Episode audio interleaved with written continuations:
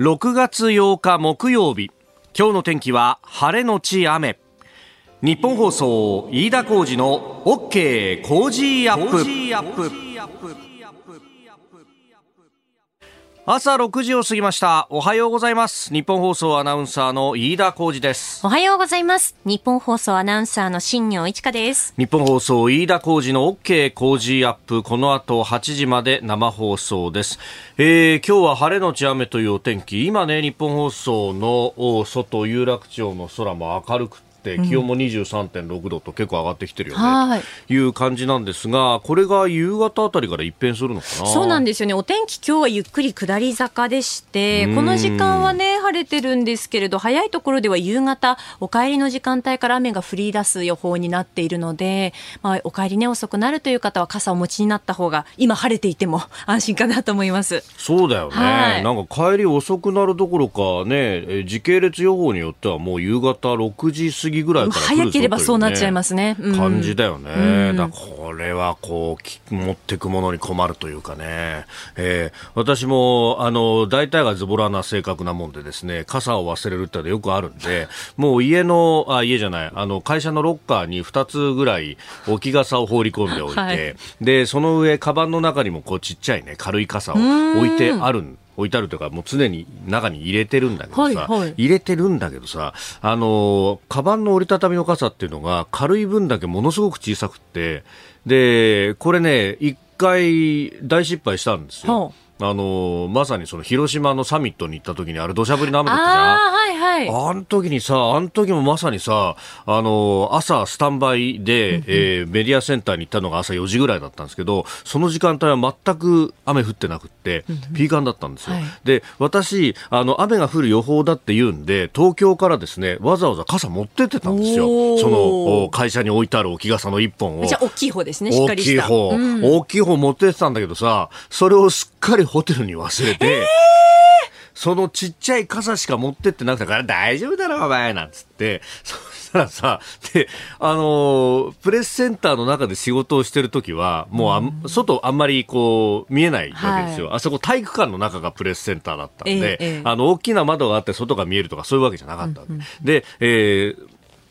スタンバイをしてね。で、しかもそのプレスセンターの中から、あの、普段、普通だったら立ち入り禁止のエリアにこう移動していくわけじゃないですか。え、あの、原爆ドームが目の前に見える平和記念公園の中なんで、えー、基本的にこう、外から人は立ち入っちゃいけないところだったんで、で、そうするとね、あの、プレスセンターの中から、こう、バスに乗り込んで、で、えー、移動していくと。だから途中から乗るとかそういうことは一切できませんよってことになったわけ。はいはい、だから、ああのバスの出発のところも外が見えずにただ嫌な予感がしたんですよ。迎えに来てるバスがびちょびちょに濡れててあれ？と思って外出てったら土砂降りの雨でおお小永井記者と一緒に行ったんだけどおお小永井なんだこれ！って。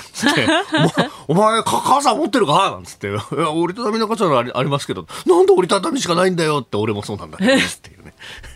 あちゃーっていう。だってね、放送聞いててもしっかり降ってましたからね、バチバチ聞こえましたよ、だって雨の音。うん、いやあれがさ、だから、東京からさ、傘持ってった意味全くねえじゃんっていう話で。しかもそれだけ小さい折りたたみの傘だと、まあ、そうだよ。肩ぐらいですか？自分の守れて。そうそうそうそうだから、まさにね、あの、そこから、まあ大体2、3週間経って、こう、服のローテーション的に、この今日着てるストライプのスーツっていうのが、まさにそう広島に連れてったやつなんだけど。あ、連れてった子ですか？もうこの肩から背中から 何からほとんどずぶ濡れ状態でやっていたっていうのをふと思い出して、そうかと。今日はあそこにある、う傘を。そうですね。折りたたみじゃなくてちゃんとした傘を持って帰らなきゃなと。ね。あの今日もですね、えー、木曜日ですんで私夕方まで仕事があってでその上あのその後ちょっと収録ものがあったりなんかするんですよ。ねこれがあの会社の中でずっと仕事をしてるんでまたねこれ油断をするとまあ多分そういう知れ切った結末になると思うんですけど、またあの、ああ、疲れたなんて言ってすっかり忘れて下まで降りてって、で、あの、自動ドアが開くと、あれ？雨降ってるって言って、また折りたたみの傘を出すんじゃないかなというね。戒めのために俺今喋ってるっていうね。そのために。ここでオープニングトークで喋っておけば自分の中の刷り込みがあって、傘をちゃんと、だね、問題はね、はい、収録6回であるわけ。はいはいはい。えー、6回4回なのよ。うんうんうんえー、6階からエレベーターで直接降りる可能性高いじゃん。ああ、確かに4階に寄らないで。かと言ってだ、はい。じゃあ傘お前持って移動すりゃいいじゃないかって言うんだけど、4階で辛坊さん生放送終わった後に6階で収録があるとそこに傘を引きずっていくかというと、私の性格上きっと引きずっていかない、うん、ないと思いますね。そこで相談なんだよ。は。そこにいてさ、は。あの傘俺に渡してくんねえ私が？ああ5時半に番組終わるからえ、そこまで私はいなきゃいけないんですか？どんな残業だよ本当っていうね、ですよ、そのこの働き方改革傘のご時世に傘持ちっていう。しかもこの番組オープニングを使って、あの、傘を忘れないようにするためのリマインダーにするっていう、もう、私物化甚だしいですよ、割と。皆さん、はいあの、夕方の番組を聞いていただいてですね、ハッシュタグ辛坊治郎ズームで、5時半頃に傘ってつぶやいてもらいます。今度リスナーさんに任せるんですか？そしたら俺多分忘れないと思う。そこまでしないと。どんだけ他力本願なんだと。ね、他力本願といえばですね、6月25日のイベントも、来週からのスペシャルウィークも、すべてあなたにかかっております。今日の傘も、ね、一つよろしくお願いいたします。ますこの後8時まで生放送です。ここが気になるのコーナーです。スタジオ長官各紙が入ってまいりました。えー今日の一面はまずマイナンバーカードと紐付ける公金受取口座、まあ、銀行口座等々の登録制度について、えー朝日毎日一面トップです。朝日新聞マイナあ家族口座13万件本人名義再登録求めると、えー別人口座登録は748件というふうに出ております。まあ子供でまだね、えー口座持ってないよっていう人などが、まあ、親の口座をつけていたということが多いようですがと、えー毎日新聞もマイナ口座家族名13万件デジタル証別人誤登録748件、えー9月までに訂正をと。いうことであります。これ後ほどね、えー今日のコメンテーターの飯田康之さんとまた掘り下げていこうと思っております。えーそれからですね骨太の方針の原案については産経とそして日経が一面です、えー産経新聞コロナ後経済正常化強調物価高に勝つ持続的賃上げ骨太方針原案公表と。ね、日経新聞構造的賃上げ少子化対策分厚い中間層再構築骨太原案成長戦略は力不足というふうに出ております、えーそして読売一面は生成 AI、えー知財保護へ方策、えー政府原案、うん、著作権侵害恐れということで、まあ、生成 AI で、まあ、その元ネタとなる部分のお著作権をどう取り扱うんだと、えーいうことで、まあ、何々っぽい曲作作ってとか何々っぽい絵を作ってなんていうとそれっぽいものが出てくるんだけどその何々っぽいの原案の部分が、まあ、ネット上には確かにいろいろと画像であるとか、えー音声データ等々転がってはいるけれども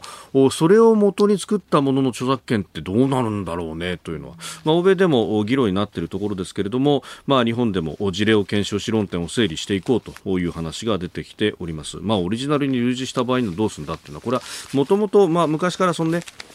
えーどこまでがあまあ、パロディで、えーどこまでが、まあ、これはもう氷説に当たるのかというようなこと、まあ、一部の、ね、えー引用だったらいいよっていうのはあこう著作物特に、文章に関してっていうのは、まあ、決まっている部分はありますけれどもじゃあこれをえ生成 AI の部分ではどうすりゃいいんだと、まあ、その AI にね、えー意思があるわけではないと今のところは、え言われていますけれどもということ、まあ、整理が必要なことは間違いないというところです、えーそれから気になるニュースといいますか、まあ、各紙ですね、えー写真付きであの一面の肩などで取り上げていますウクライナの情勢をめぐってあーダムが決壊したというねドニプロ川のお下放化ダムというところが決壊した問題についてでありますが、えー2万人余りの人が避難を余儀なくされているとかあるいは、えー4万人が危険にさらされているんじゃないかと、まあ、国連の安全保障理事会も緊急会合が開かれたと、えーウクライナ、ロシア双方の求めによって開かれましたけれども双方が相手がやったんだということを言っていると。で一方で、まあ、専門家の方々の分析などを見ると、まあ、可能性としてはこれ管理の不行き届きで自然にというか、まあ、あ圧力が高まって、えー決壊したのではないかという指摘も出ております。ただいずれにせよ、えーこのダムというものが、まあ、あウクライナに対するロシアの侵略が始まって以来、えーロシアが管理下に置いていたということを考えるとこれロシアが行っ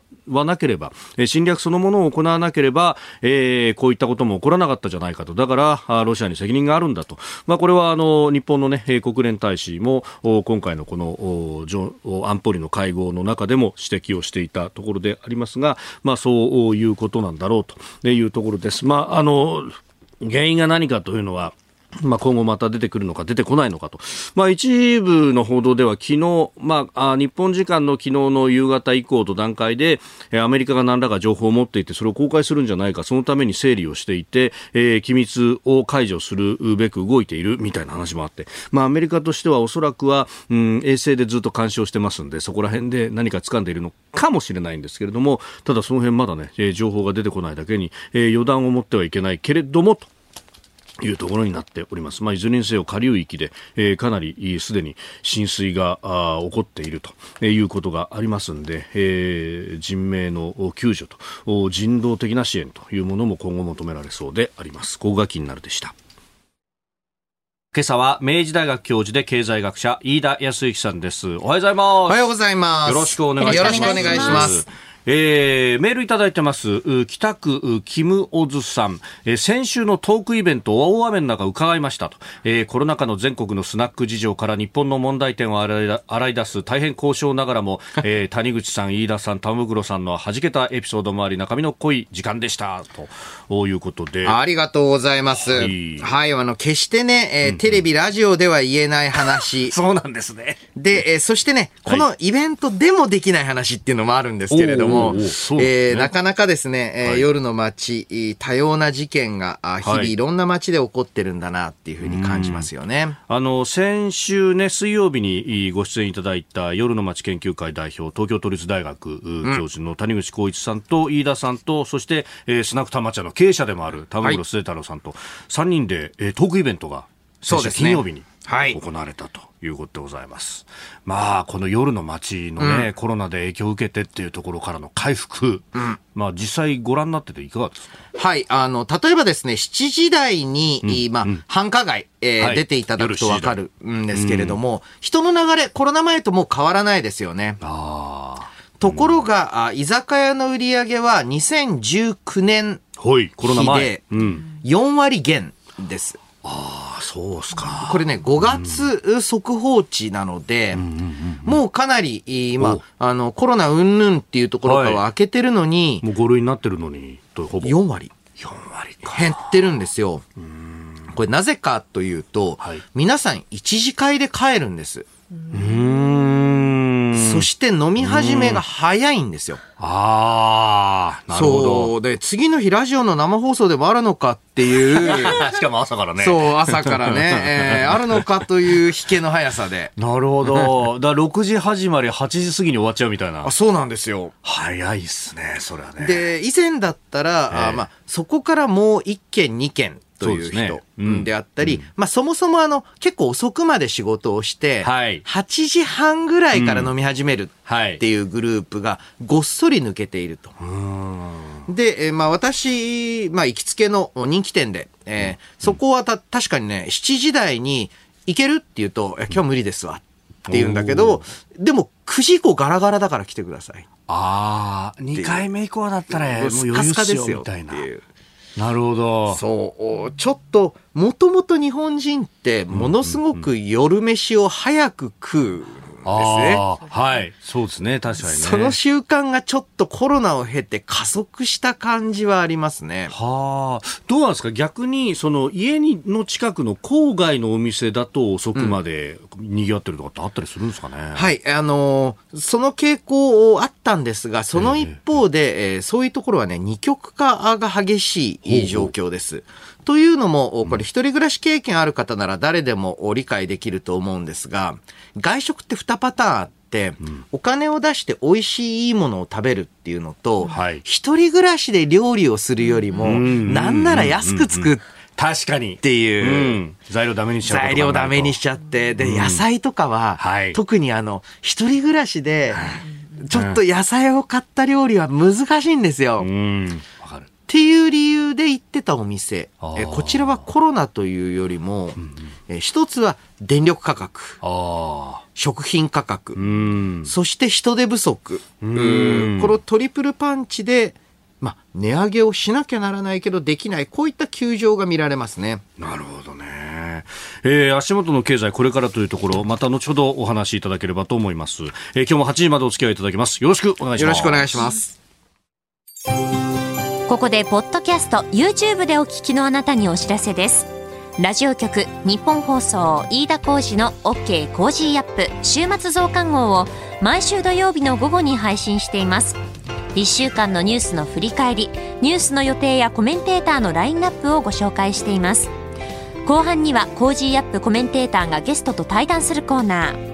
今月はジャーナリストの有本香さんとイスラム思想研究者の飯山あかりさんにご登場いただき中東をテーマにお話を伺っていきます。週末もぜひチェックしてください。えー、あなたと一緒にニュースを考える飯田浩二の OK 工事アップコメンテーターの方々と7時をまたいでニュースを掘り下げます、えー、今朝は明治大学教授で経済学者飯田康之さんです。引き続きよろしくお願いします。よろしくお願いします。今ね6月25日日曜日のイベントのお知らせがありましたがあのコメンテーターが大集合、はい、その中には飯田康之さんもいらっしゃいます。いや6月25日あと3週間余りになってきたと、はいえー、なんとね、えー、コージーアップとしては初のリアルイベント。はい、そうですね。そういうことになりますね。あの、はい、この前やった時は、もうコージーアップは始まってたけれども、はい、えー、ボイス。そうですね。のイベントということだった。スピンオフ的なものであった、ね、いや、あの、初めてで。で、えー、その一方でね、何も決まってないし、何も打ち合わせしてないじゃないかと、おっしゃってるコメンテーターの方いらっしゃいましたけど、あの、前出た時も、前の前出た時も、打ち合わせをした記憶がないので、そうですね。あのー、入り時間しか確か行ってないっていう。そう。まあ、大丈夫なんじゃねえかな まあ、結局みんなね、コメンテーターの方々も覚悟してるのは、まあ、当日にならないと分かんないよねっていうね。うん。だって、まあね、打ち合わせしても無駄なメンバーが、ね、絶対言うこと聞かなそうな、あのー、えー、政治経済の分野でご出演いただきますが、えー、高橋洋一さん、佐々木俊直さん、そして宮崎哲也さん、須田慎一郎さん。まあ、あの、みんな当日でいいかなって、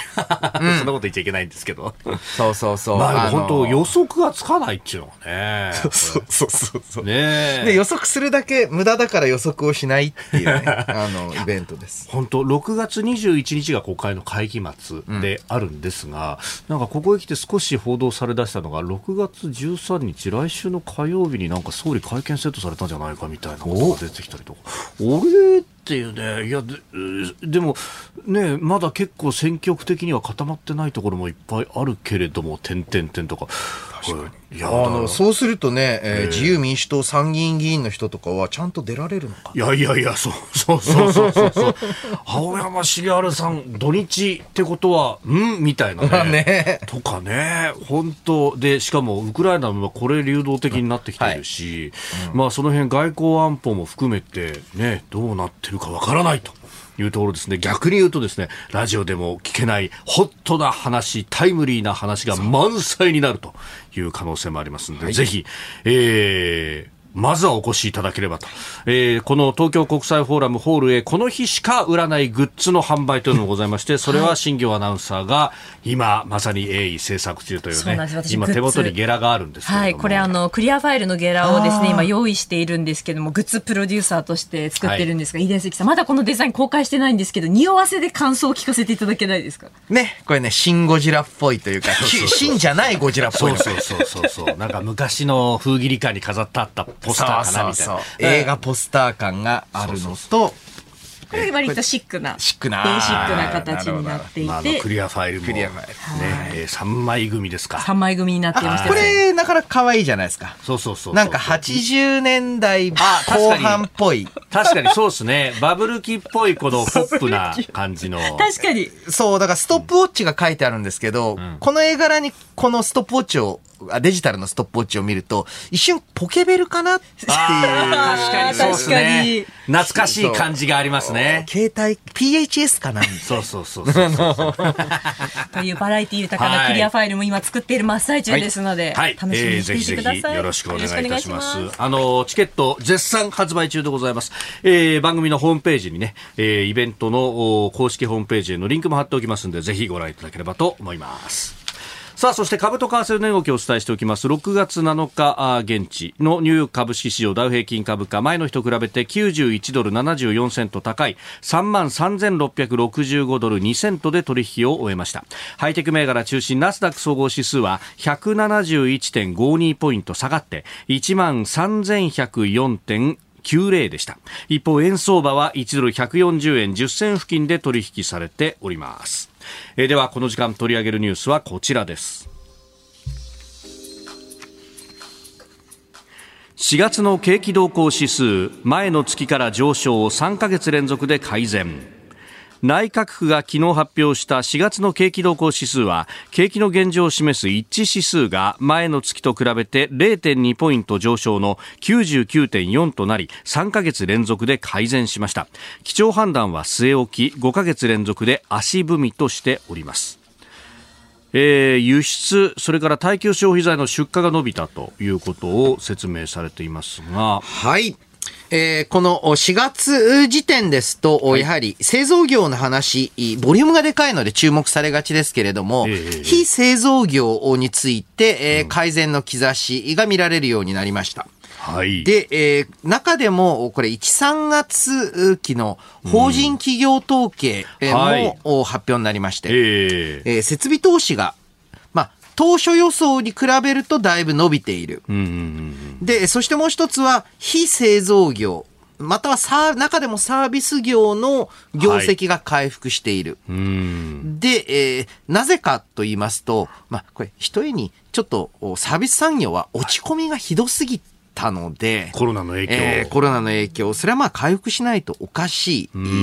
わけですが、まあ、ようやく、じゃあこれからどのぐらいの期間、このサービス業、非製造業の回復というのを続けることができるのか。うどうも、まあ、日本経済ですとジャンプスタートといいますか、はい、V 字で回復するという感じにはなっていません。ん。えそうしたら今度はどのぐらい長い期間かけて、えー、ちゃんとコロナ以前よりも、上の水準に持っていけるのかというところ。なので、うん、えー確かにね、成長としては改善が3ヶ月続いているわけなんですが、はい、これを回復だとは言えないので、基調判断は足踏みという形になる。やっぱりペースがちょっと弱いですね。うん。まあ、アメリカ、ヨーロッパだと、そのコロナで抑えつけられた需要がどーんと爆発するっていうのがありましたけれども、うん、これがどうなんですか？日本の場合、ちょろちょろ出てきてるって感じなんですか？いまいちだと思いますね。うん、ただ一方で、えー、まあ、ゴールデンウィークの観光需要などを見ていると、はい、旅行についてはだいぶ回復してきたんじゃないか、V 字に近いんじゃないか、とも言われるんですが、やはりその旅行っていうのは運輸だけではなくて、はい、宿泊だけではなくて、その周りのサービスまで含めて見ると、うん、まあ、コロナ前には及ばないかなという、まあ、あの、肌感の方が業者さん多いようですね。うん。まあ、そこにはね、えー、再開しようにも人が足らないとか、うん、まあ、そもそも閉めちゃった店もあるとかっていうのもあるんですかね。はい。えー、ここから特にサービス産業は人手不足との戦いになってきます。で、一方でその人手不足に対応するための投資というのが景気を押し上げる部分があると。こういったまあ今後今後の人手不足の影響についてもちょっとお話したいと思います。はい。さああ、足元の経済、特に雇用というか、労働市場についてのお話ですが。うん、はい、えー、現在、飲食サービス業を中心に、はい、そしてまあ宿泊も同じなんですけれども、深刻な人手不足に見舞われています。で、えー、理由の第一が飲食、宿泊関連で仕事をされていた方、長引くコロナショックの中で、はい、もちろんあの雇用調整助成金等出てたんですけれども、うん、まあ、業界に見切りをつけて他のお仕事を探される方増えちゃったんですね。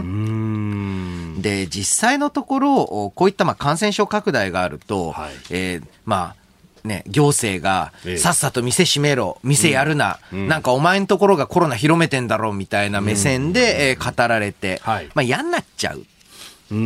で、折しも、これコロナ明けからですけれども、徐々に、えー、地域によっては製造業の需要、はい、つまり工場のお仕事が戻ってきたので、いや、だったら工場のお仕事がいいよと。えー、いうふうに考えられる方がいる。そそしてもう一つ、はい、えー、東京または、まあ、大阪、名古屋等、えー、巨大都市圏、えー、の飲食サービス業の中で結構頼りなのが大学生。うんああ、学生のバイト、アルバイトですか。で、これはね、ちょっとコロナとは関係なく、はい、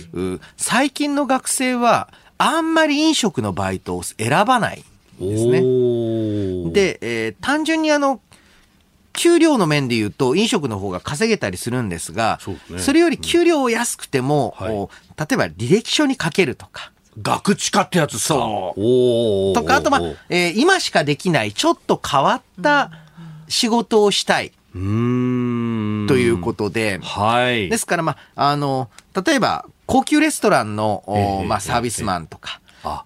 なるほど。同じ飲食でも。そう。っていうところは集まるんですけれども。さらにいい班乗っかってるみたいな。そうそうそうそうなるほどね。あの、あとはね、銀座とかにいますけれども、一度学生やってましたけど、あの、高級ブランド店のドアを開ける人。ああ、はいはいはいはいはいはい。確かにスラッとしたイケメンでスーツ着たお兄ちゃんとかやってますね。そうそう、イケメン、イケメンじゃないといけないんですよ、あれ。あの昔、アバクロとかなんかムキムキのお兄ちゃんたちばっかり入り口にいたみたいなのありましたけど。あれはね、あれでね、多分ね、体育会とかそういうのあるんですね。なかなかね、あれをずずっとやってくれる人少ないですから、確かにそう、ね、若若くないといけないし。っていうふうになったせいで、えー、ちょっとね、一般の、一般的な飲食店が人足りなくなってきている。はあ。えー、こういったところで、えー、まあ、あの、高級店以外はどうやってタッチパネル注文にするか。ああなるほど。省力化というか省人化。省人化。ああ。これがもう第一の目標になりつつありますね。なるほどね。そうすると、その辺のこう投資っていうのも結構システム一回作るの金かかりますよね。そう。そしてですね、これってあの、ビジネスモデルというのは明確な特許がないわけですから、はい、そうか、こうすれば、うんうん、えー、人を雇わないでもスムーズに、えー、まあ、オペレーションができるんだっていうのが分かるまでちょっと模索ですよね。うんただそれが、まあ、あの直接的に金を生むぞってことが分かるともう民間は勝手にやっていくと。そうあっという間にみんなあのねえー TPP よりも TTP と徹底的にパクるっていうね。徹底的にパクる。そう。なるほど、なるほど。まあ、そ、そこを、どうなんですかね、政策的にはそこを後押ししていくことが必要になってくるはい、えー、これからまあ、中長期的に、はい、まあ、あの、日本、労働人口減少していきます。さらにもう一つは、あこれ、世界の技術センターであり、えー、世界の、えーまあ、製造センター、まあ、西側世界の、えー、製造拠点、技術拠点として、日本が頑張らないと、はい、西側が困るんですよ。西側全体が困るんですよ。なので、えー、ある意味日本への製造業回避、えー、回帰は、はい、えー、国策というか、あ世界戦略ですと。そのためにはどうやってスムーズにその製造業に人を移動させていくのか。はい、そしてそれが、まあ、あの、まあ、岸田内閣が掲げる分厚い中間層というのにもつながってると思います。まあ、あのイメージとしては郊外に住み、はい、えー、で、えー、まあ旦那さん、奥様、どちらかが、あまあ、工場の期間、えー、期間っていうのは、あの、シーズナルではなくて、はい、えー、コアになる、行員、熟練、ね、そう、幹になる、うん、行員であり、はい、で、それを補助的に、まあ、えー、サポートする、まあ、パート業務があったり、えー、まあ、そういった形で、えー、まあ、年収5、600万、えー、はい、を固く稼いで、かつ住居費がそんなにかからないので、えー、まあ、子育ての時間なども取れたり、えー、っていう中間層っていうのをどう厚くしていくのかっていうのが大きなポイントになると思いますね。おはようニュースネットワーク。東京有楽町日本放送キーステーションに全国のラジオ局21局を結んでお届けいたします。時刻は7時11分を過ぎました。おはようございます。日本放送アナウンサーの飯田浩二です。今朝のコメンテーターは明治大学教授で経済学者飯田康之さん。取り上げるニュースはこちらですマイナンバー口座の点検結果家族名義13万件他人誤登録は748件と発表。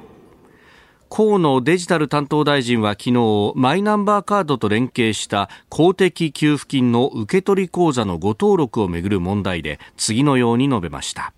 本人でない家族名義に登録をされた方に対しましては、えー、将来の迅速な給付金の支給などの場合に備えて登録口座をそれぞれご本人の名義の口座に変更するようにこれはマイナポータルで通知をお送りしたいと思っております。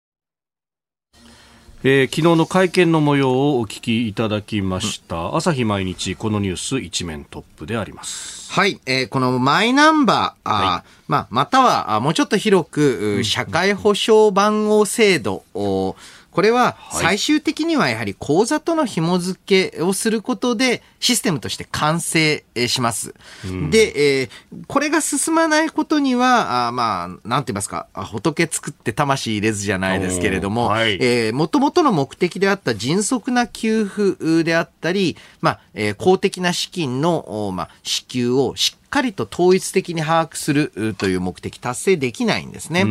で、えー、もちろんですね、えー、まあ、他人ご登録というのが何件あったか、はい、これしっかりと調査して、えー、少なくしていかなければならないんですが、あの絶対ミスが出ない制度って無理なんです。はい。で、えー、むしろですね、こういった家族名義を登録しちゃうこととか、うん、この完全なごと他人のご登録が何で生じたのかよくわかんないんですけれども、ねはいうん、あの、まあ、おそらく、まあ、えー、実際の法律上の婚姻関係にはないけれども、整形をいつにしているに近い。はい。えー、とか、いろいろ、まあ、事情はある。そういったものを間違えていたときに、うん、簡単に発見できる。それが、うん、システム上発見できるというよりは、本人があれおかしいなと気づくことができるシステムっていうのが必要だと。はい。えー、このシステムっていうのは別にコンピューターの新しいプログラムを組めっていうわけじゃなくて、えー、例えば大きな給付金、えー、支給されるときには、例えばメディア等で、いくらいくらの、えー、給付金がいつありますよって言って、俺入ってねえじゃんって気づくことができる。はい。えー、こういった、まあ、1億2000万人いると。うん、1億2000万人がみんなでチェックすると、うん、なんかね、なんか見つかるもんなんですよ。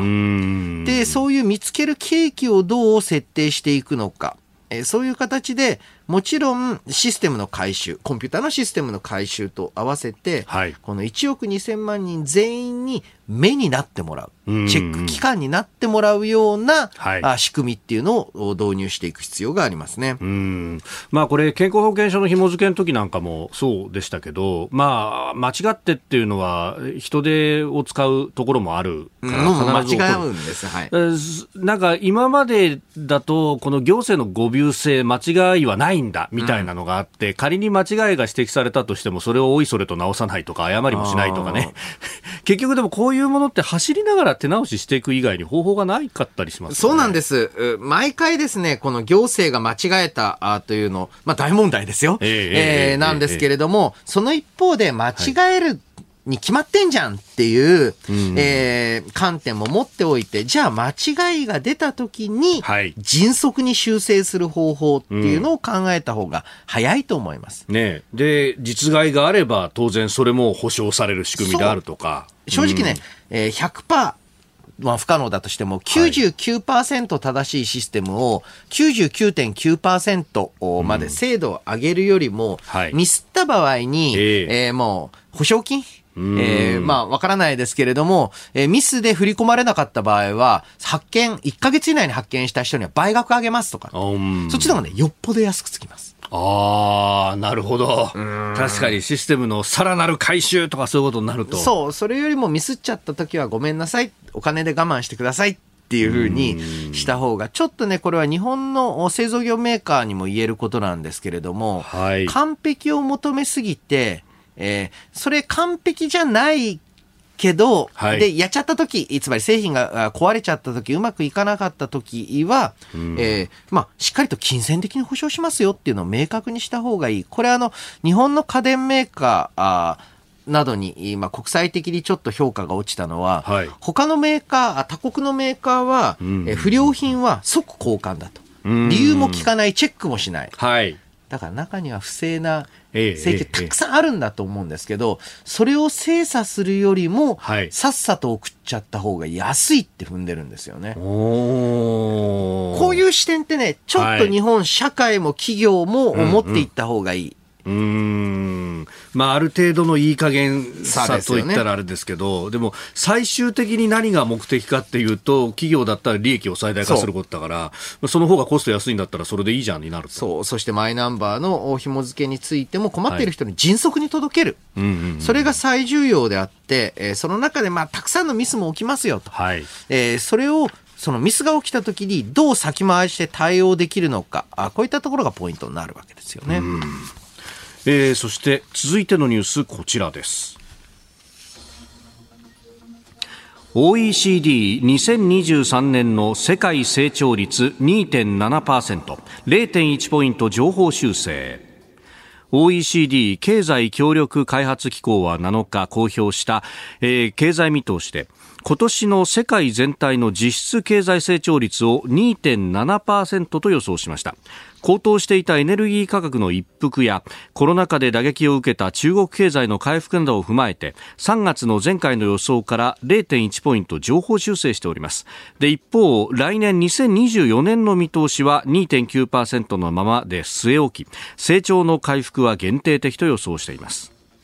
ただリスク要因としてロシアによるウクライナの侵略それからインフレの長期化が挙げられています、うん。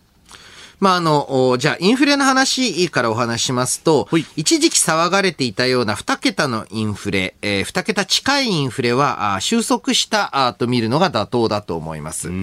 で、その一方で、特にこれアメリカがなんですけれども、はい、何パーセント程度のインフレーションで落ち着くのか、はい、または落ち着かせようと FRB、アメリカの中央銀行が考えるのか、うん、これが今後大きなポイントになっていきます。はい、で、えー、アメリカのエコノミストの中では、えー、むしろ3%台のインフレならば容認して、え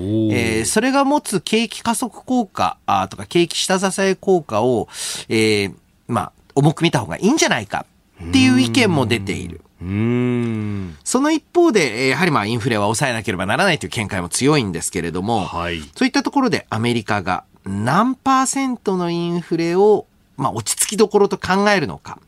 こういったところがインフレのリスクということになっています。まあ、今まではね、なんか安定的な成長って2%ぐらいのインフレということが言われてましたけど、うん、それにプラス1%。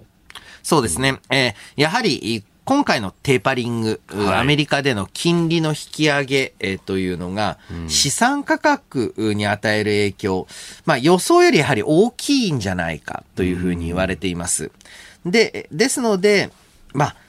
もっと長い目、10年っていうふうに見たらやっぱり2%台が目標になるんだと思うんですけれども、はい、3%台だからもうちょっと引き締めっていうよりは、その程度だったら、資産価格とか実体経済見ながら、えー、むしろ、まあ、景気優先のシフトの方がいいんじゃないかって見解も出始めてますね。なるほど。まあ、その辺考えると、まあ、日本の今のね、うん、消費者物価指数の上がり方とかっていうと、あの、その新しいスタンダードから考えると、適温状態に近いのかなそうなんです。日本の場合、むしろ大きな懸念は、はい、この国際的な価格上昇、まあ、原油価格等の上昇があって、それをを追っかける形で、日本も、まあ、せいぜい3%程度のインフレになりましたと。はい、しかし、その大元であるエネルギー価格が落ち着きましたと。うん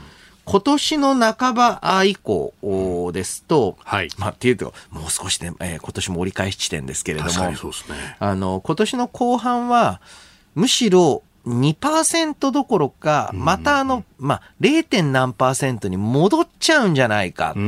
そっちの懸念の方が大きくなっていくと思いますね。うん。そうか、外からの影響が剥がれちゃえば、内需がそんなに盛り上がってないから、すぐ止まっちゃうと。そう。現時点ですと、えー、まあ、エネルギー価格を含む動向よりも、サービス産業とエネルギー以外の部分っていうのも値上がり始まってるんですが、はい、これをしっかり今年後半も維持できるか、維持できるような財政、金融政策が必要だと思いますね。昨日の衆議院の、ね、財政、えー、財務金融委員会で日銀の植田総裁が、まあ、あ今すぐに資産を売り始めるとか、うん、そういうことはないんだとおっしゃっていたのは、まだ時期尚早といったのは、そういう見通しがある。はい。あの、まだまだ金融引き締めを検討するのは、うん、まあ遠い先ですね。うんさあ、そしてここで番組からのお知らせです。来週6月12日からの1週間のコージーは特別企画です。題して、どうなる国会、どうなる国際情勢、激論工事コメンテーター交流戦。恒例のダブルコメンテーターウィーク、6月25日にはイベントも控えておりますが、一足早く番組でもメジャー級豪華論客たちが朝から生で激論の交流戦です。初日6月12日月曜日は飯田康之さんと、え保育事業や子育て支援を行う認定 NPO 法人フローレンス会長の駒崎弘樹さんです。今回のリードオフマンはこのお二人先頭バッター出塁間違いなし。飯田さんよろしくお願いします。よろしくお願いします。木曜に出てもう来週月曜にも、ね、数日後にはまた、こちらに伺うと。そうですよね。金、土、日、中3日。なかなかこう、当番感覚としては、スクランブル体制。スクランブル体制ですよ。いや、本当すいません。いや、あのー、駒崎さんとね、えー、いろいろ、まあ、それこそ、異次元の少子化対策とか、はい、今、岸田政権言われてますけれども、どうなんだとかね、現場の話もいろいろ聞けますよね。そうですね。えー、やはり少子化対策、お金を払うから産んでくれ、えー、という雑なものではなく、うん、どう、社会全体で、え子育て、えというのを、まあ、考えていくか、支えていくかという局面だと思います。よろしくお願いします。よろしくお願いします。13日火曜日は須田慎一郎さんと宮崎哲也さん。2番最強説、工事最強タッグが出す打順を変えて火曜日登場です。14日水曜日は高橋洋一さんと高橋杉雄さん。経済と安全保障のダブル高橋コンビ再結成であります。15日木曜日は作家で自由民主党参議院議員青山茂春さんと峰村健二さん。実はこの二人には意外な関係が詳しくは放送でご確認ください。そして最終日16日金曜日は佐々木俊直さんと野村修也さん。どんなジャンルのニュースでも広角打法を右に左に打ち返す、そう、近鉄バファローズ、荒井正宏。この週は千葉県の美味しいもの詰め合わせも毎日当たります。そして6時40分過ぎからの黒木ひとみさんの朝ナビには、元車椅子、元車椅子プロテニスプレーヤーのレジェンド、俺は最強だ、国枝慎吾さん毎日登場です。朝のラジオのニュース番組は、飯田浩二の OK 工事アップ。まあ、お聞きいただく方法は様々ネット上でもございますが、そもそもは平日朝6時から、平日朝6時から、平日朝6時から、地上波の日本放送、日本カタカナ、生放送でやっております。ラジオ界の民意を問う1週間、来週6月12日からの工事は、ラジオ界のあれを目指しております。皆様のご声援、よろしくお願いします。ほら、ほうよ、あれよ、うん。えー、今朝は明治大学教授経済学者飯田康之さんとお送りしております。引き続きよろしくお願いします。よろしくお願いします。続いて教えてニュースキーワードです改正空き家対策特別措置法。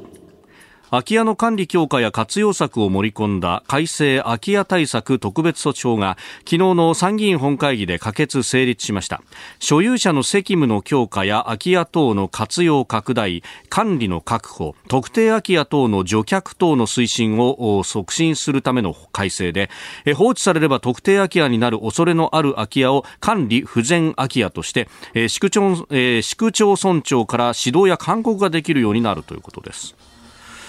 まあ、これ、税制の話とかね、いろいろ、うん、議論されておりますが。はい。えー、まあ、特定空き家っていうと、はい、とってもわかりにくいんですけれども、うん、まあ、要はボロボロの壊れかけの空き家であります。えー、で、えー、これはですね、えー、ストレートに、うん、まあ、害虫、害獣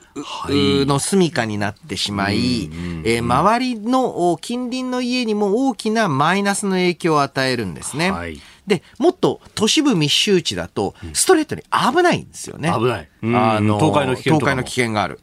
なのでそれを早期に除覚しなければいけないとの取り除いて、えー、更地にしなければいけないと、はい。えー、ここまではああ皆さん納得だと思うんですけれどもその一方で、えー、現在地方都市またはあの郊外で問題になっているのは、はい、歯抜け状に、まあえー、空き家が点在しているエリアなんですね。うそういうエリアって、えー、まあ寂しくなるっていうと一番わかりやすいかもしれませんが、はい、えー、であったり、まあ、あんまり綺麗なというか住みやすい印象がなくなっていくので、周りの、まだ住んでる、うん、家まで含めて地価が落ちていく。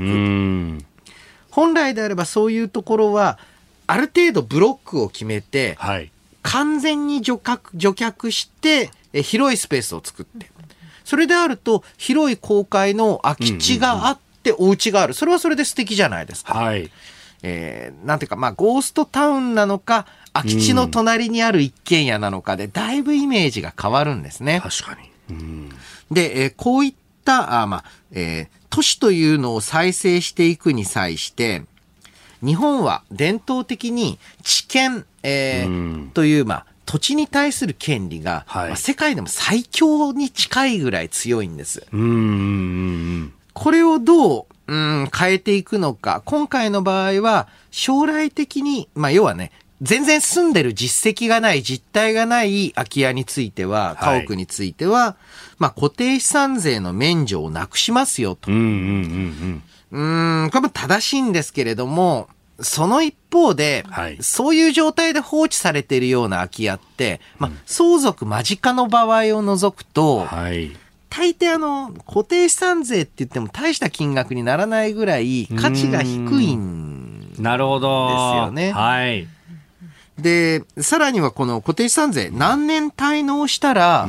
いいのか、こういったところまで含めて、ね、考える必要あると思います。お送りしております。OK 工事アップ。お相手私日本放送アナウンサー飯田浩二と。新業一華がお送りしています。今朝のコメンテーターは明治大学教授で経済学者飯田康之さんです。引き続きよろしくお願いします。よろしくお願いします。続いてここだけニューススクープアップをお送りいたします。この時間最後のニュースをスクープアップ。防衛産業への支援強化法案が可決防衛産業への支援を強化するための防衛装備品生産基盤強化法が昨日の参議院本会議で自民、公明、立憲民主など与野党の賛成多数で可決成立しました。国の財政支援を通じて防衛装備品の海外輸出などを促進するとともに事業継続が困難となった際に製造ラインの国有化を可能とすることなどが柱となります。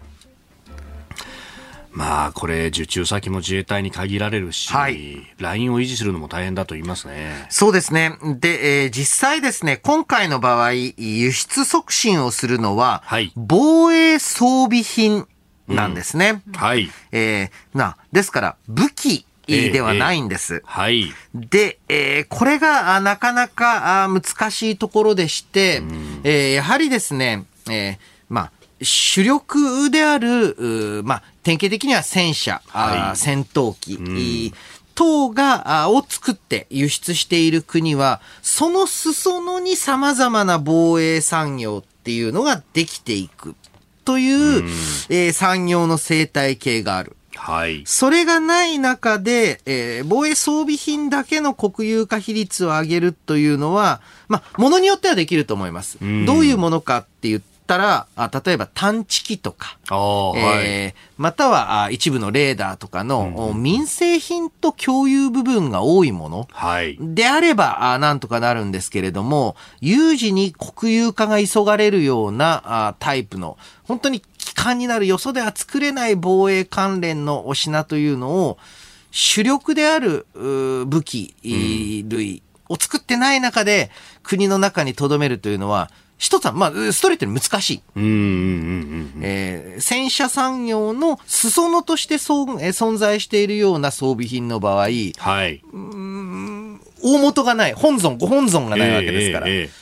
っていう難しさと、さらに言うと、最終的にやはり有事の際に重要になるのは、えー、そういった主力の武器類、航空機類だと。はい、それをどうやってって危機時に調達し続けられるのか、えー、これも合わせて考えていかないといけないと。ですから、あその、まあ、これやると蜂のスーツついたようにはなるんですけれども、はい、どうやって、えー、まあ、同盟国との間で、例えば、共同の生産をする。はい。で、その共同の生産をしたものについては、輸出を、えー、まあ、条件緩くしていく。うん、こういった、まあ、対応もしていかないとなかなか、一国単独、しかも日本だけ単独で、え、武器を自給し続けるってのは不可能ですし。で、えー、このままいくと、はい、どんどんどんどん日本の防衛産業を衰退していって、最終的には全てアメリカから買うということになります。はい、で、えー、それでいいじゃないかとおっしゃる方はそれでいいんだと思うんですけれども、えー、えー、その場合、アメリカからの輸送ラインというのを、えー、保守する必要があり、で、えー、まあ、自国の中で、えー、そういった防衛に関する技術も全く蓄積されなくなっていく。はい。大丈夫って感じるんですよね。なんかあった時には当然ながらね、うん、えー、じゃあお前のとこ輸出止めるぞっていうふうに言われちゃったらどうするって話もなるし。うん、そう。まあ、あの、アメリカとね、ことを構える、うん、というのは現実的な、あまあ、想定ではないんですけれども、はいその一方で、やはりアメリカ側としては、最先端のものは出さないですよ。ああ、そうなった場合、ね、いかに最級、あの、最も重要な同盟国といえ、はい。で、例えば重要な同盟国は、型二つ落ち、うんうん、重要じゃない同盟国は四つ落ち、うん、それ以外は一世代前、えー、みたいな、えー、そういうふうにちゃんと武器のラインナップ、はい、アメリカも考えてますよね。まあ、実際にね、NATO に入っていて、まあ、重要な同盟国の一つで、かつ、核も配備されていると言われているトルコに対してだって、うん、お前のところロシアからミサイル防衛システム入れたよなと。はい、じゃあ F35 は渡さないよ、みたいなことになってるわけですもんね。そうそうそうですから、やはりですね、えー、日本、主力の部分については、国産、しかも国産する技術が今、特に、えーまあ、陸についてはあるんですから、はい、えー、陸海については。えー、これを、おまあ、せっかく、まあ、世界有数の技術を持っているのを途絶えさせてはいけない。うん、そのためにどうしていくか。うんはい、これ重要で、一方で航空機については、完全に、まあ、世界の先端の潮流から遅れてしまってる。それをどうやって、はい、えー、まあ、西側諸国との共同協調での開発に乗り出していくのか、うん、この辺がポイントになりますよね。次期戦闘機に関してはあ、イギリス、イタリアと共同開発するんだという話が出てますもんね。うん、えー、やはり、このイギリス、イタリアというメンツから考えても、うん、やはりアメリカ、あそしてフランスじゃないんだなっていうところは感じますよね。うん、うん。まあ、今まではね、この防衛産業を担っている、まあ、大手のメーカーとかっていうのが、うん、ある意味、心意気の部分でこうやってたところありますけど、もういい加減それじゃ立ち行かないよっていうのは、結構歯が抜けるようにね、撤退する企業が出てきてますもんね。うん、そう、もともとはですね、えー、こういったあ大手の、はい、財閥系の武器メーカーは、うん、えー、人的にも、えー、まあ、官民の人材交流であったり、もともとの、まあ、え、オーナーシップ、こういった形で、官僚の世界、政治家の世界、財閥の世界っていうのが、ぐっちゃりくっついてたんですよね、昔は。だからそこは、なーなーで、損してるかもしんないけど、お宅儲けてんじゃん、グループ会社と。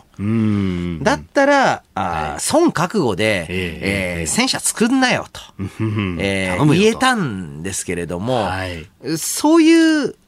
状況ではもうないですし、世代ももういくつも経てしまっていますから、そうすると、やっぱりしっかりと、まあ、作ると得だから作るというふうにしないと、はい、えー、まあ、防衛産業っていうのは存続できないんですよね。うんまあ、本当、そのためには、じゃあ、その防衛装備品の移転三原則、昔でいうところの武器輸出三原則、うん、武器輸出三原則って書いてあったけど、ほとんど金融三原則じゃないかっていうのがね、うん、この辺をどうしていくかっていうのは、これ、今回の法律の問題とはまた別に、うん法律じゃないんですもんね、そもそも論としてね。そう。お結構ね、日本って法律じゃないのに金貨玉状のごとく守らなければいけないこと、はい、というのがある。これやめようよと。うんで、じゃあむしろしっかりとした法律に基づいて、はい、武器の輸出についてのルールを定めた方がいいと。現在だといけないような、いいような、はい、えー、公式に禁止されてないけど、まあ禁止ってなんだそれっていうね。ねで、なんかあった時には、例えば外為法の運用でこう縛ってみたりとか、あれっていう、うん、この法律みたいなことが起こっちゃうと、これはもう企業としては怖くて手出せないですよね。そうなんです。だからこそ、それってかつて、まさに、官僚政治財界が、結びついてた中で、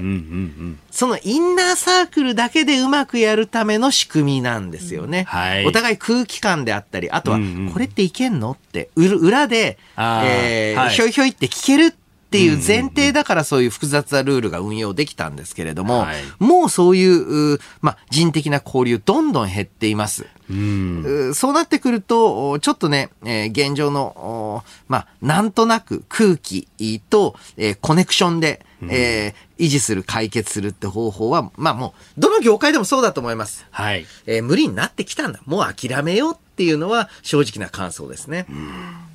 えー、スクープアップ防衛産業への支援強化法についてでありました、えー、このコーナー含めてラジコタイムフリーポッドキャスト YouTube でも配信していきます。番組ホームページご覧ください。あなたと一緒に作る朝のニュース番組飯田浩司の OK コージーアップ。ニッポン放送の放送エリア外でお聞きのあなたそして海外でお聞きのあなた。今朝もポッドキャスト YouTube でご愛聴いただきましてありがとうございました。飯田浩司の OK コージーアップ。東京有楽町ニッポン放送で月曜日から金曜日朝6時から8時まで生放送でお送りしています。番組ホームページでは登場いただくコメンテーターのラインナップや放送内容の原稿化された記事など情報盛りだくさんです。また公式ツイッターでは平日は毎日最新情報を配信中。ぜひチェックしてみてください。そしてもう一つ飯田浩司アナウンサーが「夕刊富士」で毎週火曜日に連載中。飯田浩二の「そこまで言うか」こちらもぜひご覧になってください。忙しい朝そして移動中ニュースを少し深く知りたい時ぜひ AM、FM、ラジコはもちろん日本放送のポッドキャスト YouTube でお楽しみください。